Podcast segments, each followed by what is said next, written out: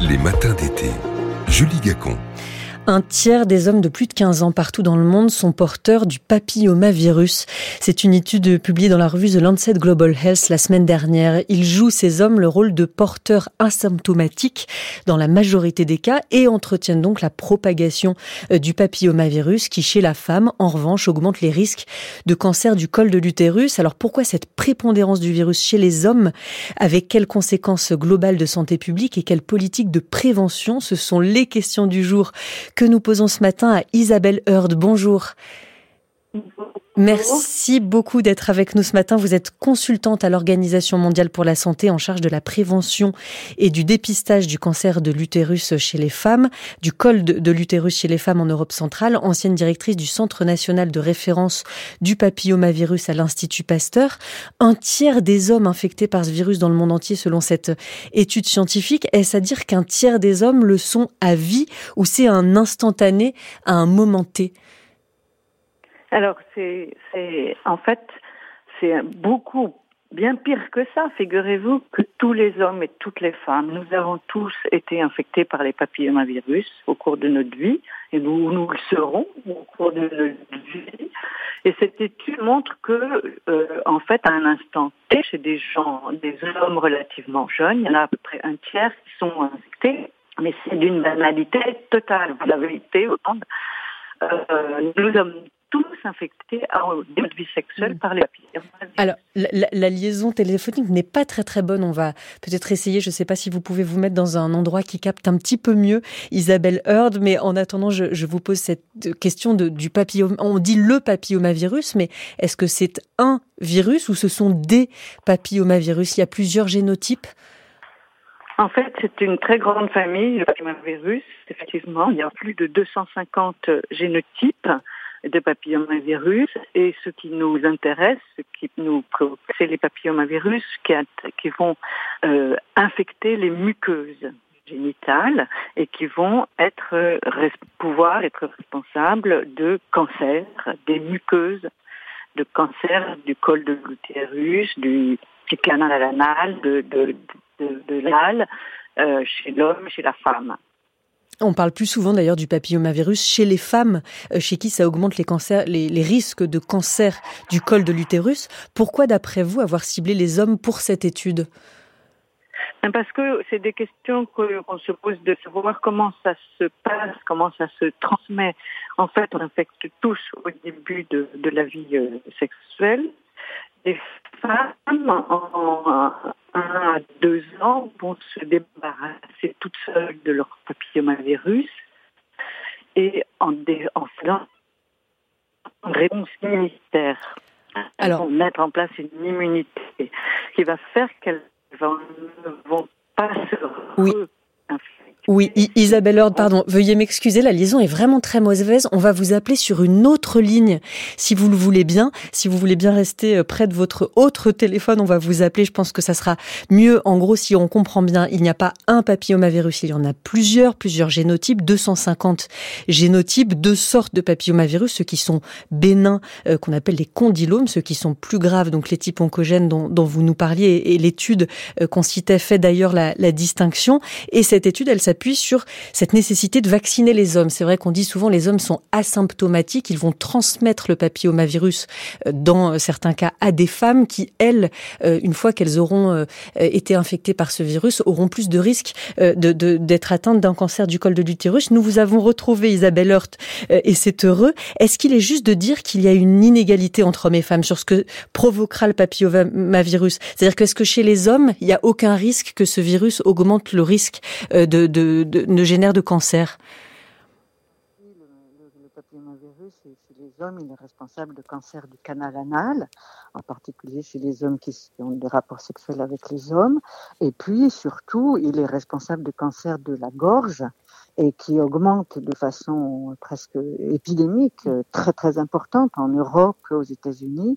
Le cancer de l'amygdale est dû euh, dans, très souvent au papillomavirus. Donc euh, il faut absolument, on va y arriver, j'imagine tout de suite, vacciner tout le monde, parce que chez les femmes, c'est le cancer du canal anal, le cancer du col de l'utérus, le cancer de l'amygdale, mais chez les hommes aussi, ça, ça entraîne aussi d'ailleurs même des, des cancers du pénis.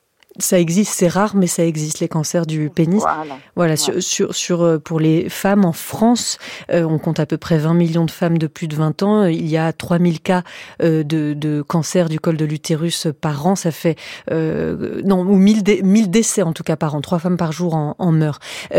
Il y a encore une quinzaine d'années, des études et contre-études semaient le doute sur cette question que vous venez de soulever, Isabelle Heard. Faut-il se vacciner ou pas? Le vaccin semblait assez risqué. Qu'est-ce qui a ou pas changé? Quel est aujourd'hui le taux de vaccination en France? Alors là, on arrive au sujet qui sont plus, qui fâche un petit peu. Euh, c'est que le taux n'est pas très élevé. Euh, dans notre pays, il y a que 40% des, femmes qui sont, des filles qui sont, qui sont vaccinées et euh, seulement 10% des, des garçons alors que euh, dans la plupart des, dans beaucoup de pays, la plupart des pays, on est avec des taux de couverture supérieurs à 70%, 80%. Vous avez dit tout à l'heure que je travaillais en Asie centrale, en Ouzbékistan, vous mm. savez même pas où c'est, au milieu de la planète. Les filles, le taux de vaccination des filles est à 98%. Comment l'expliquer? Il, il, y a vraiment une politique de vaccination et notamment des ONG très présentes sur place? Voilà, et puis des oui, de l'UNICEF, enfin de, de PAT, tout ça, tout ça. Mais euh, dans notre pays, on n'arrive pas à, décoller. On n'arrive pas à décoller, on n'arrive pas à, mettre euh, en place euh, la vaccination. J'espère que, que, que, ça va changer. J'espère que les annonces qui ont été faites vont permettre que, que à la rentrée prochaine, on commence à, à vacciner. Euh, le, le, les, études qui ont été faites pour mettre en place le vaccin euh, sont de bonne qualité, sont maintenant terminées, et donc euh, l'offre systématique du vaccin dans les écoles à la rentrée euh, me paraît vraiment la solution, la bonne idée. Vous, pour vous, c'est dès 11 ans. Hein, D'ailleurs, vous, pour vous, c'est garçons et filles vaccinés bah, dès 11 ans. C'est le recommandation, oui, actuelle, mm. c'est garçons et filles dès 11 ans. ça coûte toujours 115 euros la dose, le vaccin euh, contre ça coûte le papillomavirus Oui, mais enfin, vous pouvez le dire comme ça, mais vous pouvez dire aussi que dans les vaccinations qui seront proposées, euh, ça sera gratuit. Et puis dans notre pays, euh, toutes les mutuelles, pour les, tous les, pour tous les gens qui ont une mutuelle, toutes les mutuelles couvrent le remboursement intégral de la vaccination. Donc euh, le problème euh, dans, chez nous, en France, c'est que les gens, les, les, les, parents ne sont pas concernés, se sentent pas concernés, les médecins généralistes ne se sentent pas concernés, n'ont pas compris que c'est un, un vaccin qui permet de faire disparaître les lésions précancéreuses du col de l'utérus et le cancer du col de l'utérus. Alors Isabelle, oui, pardon, il y a quand même une bonne nouvelle, entre guillemets, c'est que même quand un test de dépistage est positif euh, du papillomavirus, il est souvent encore temps d'agir.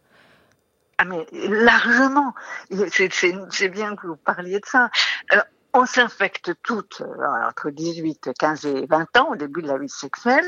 Le cancer du col de l'utérus que vous avez évoqué, il survient vers 50 ans. Donc vous voyez que c'est une maladie très très très très lente et en fait, pour qu'il y ait cancer ou lésion précancéreuse, il faut qu'il y ait le virus persiste. Il faut que la femme n'arrive pas à s'en débarrasser. Il persiste pendant des années. Et puis, il va faire ce qu'on appelle une lésion précancéreuse. Et cette lésion, on peut la dépister. On l'a dépisté avant avec le frottis, maintenant avec le test HPV. Et quand on l'a dépisté, on l'enlève. Et il n'y a pas de cancer. Et même quand on le dépiste, euh, on peut attendre un petit peu. C'est pas la peine de se précipiter euh, pour euh, pour aller tout de suite se, se faire opérer. Vous avez complètement raison. Je, je, je, je, suis une écho et, et, je me souviens de patientes qui avant l'été avaient une, une, petite lésion et, et, qui me dit ah, paniquer, mais j'annule mes vacances. Oh non, oh non, on n'annule pas ses vacances. On c'est pas du tout rapide comme maladie un tout petit mot parce qu'il nous reste quelques secondes, mais vous évoquez le Royaume-Uni tout à l'heure, je, vous ai coupé, mais que, au, Royaume-Uni, la politique de prévention et de vaccination est très différente? Eh ben, au Royaume-Uni, euh, ils ont commencé à vacciner euh, dès euh, de 2007 dans les écoles systématiquement toutes les filles. Et puis après ils ont commencé à vacciner aussi les garçons. Et dans les écoles, pareil, tous les garçons, et ils ont maintenant un taux de, de couverture qui est à mm. plus de, de, de 70%. Donc, euh, et donc en Angleterre, aujourd'hui, il y a des, des, des études de modélisation qui montrent qu'il y a une diminution de plus de 97% des lésions précancéreuses. Merci beaucoup Isabelle Heard. Voilà. Merci d'avoir été avec nous ce matin. Je rappelle que vous êtes consultante à l'OMS en charge de la prévention et du dépistage du cancer du col de l'utérus chez les femmes en Europe centrale et vous êtes l'ancienne directrice du Centre national de référence du papillomavirus à l'Institut Pasteur. Merci beaucoup.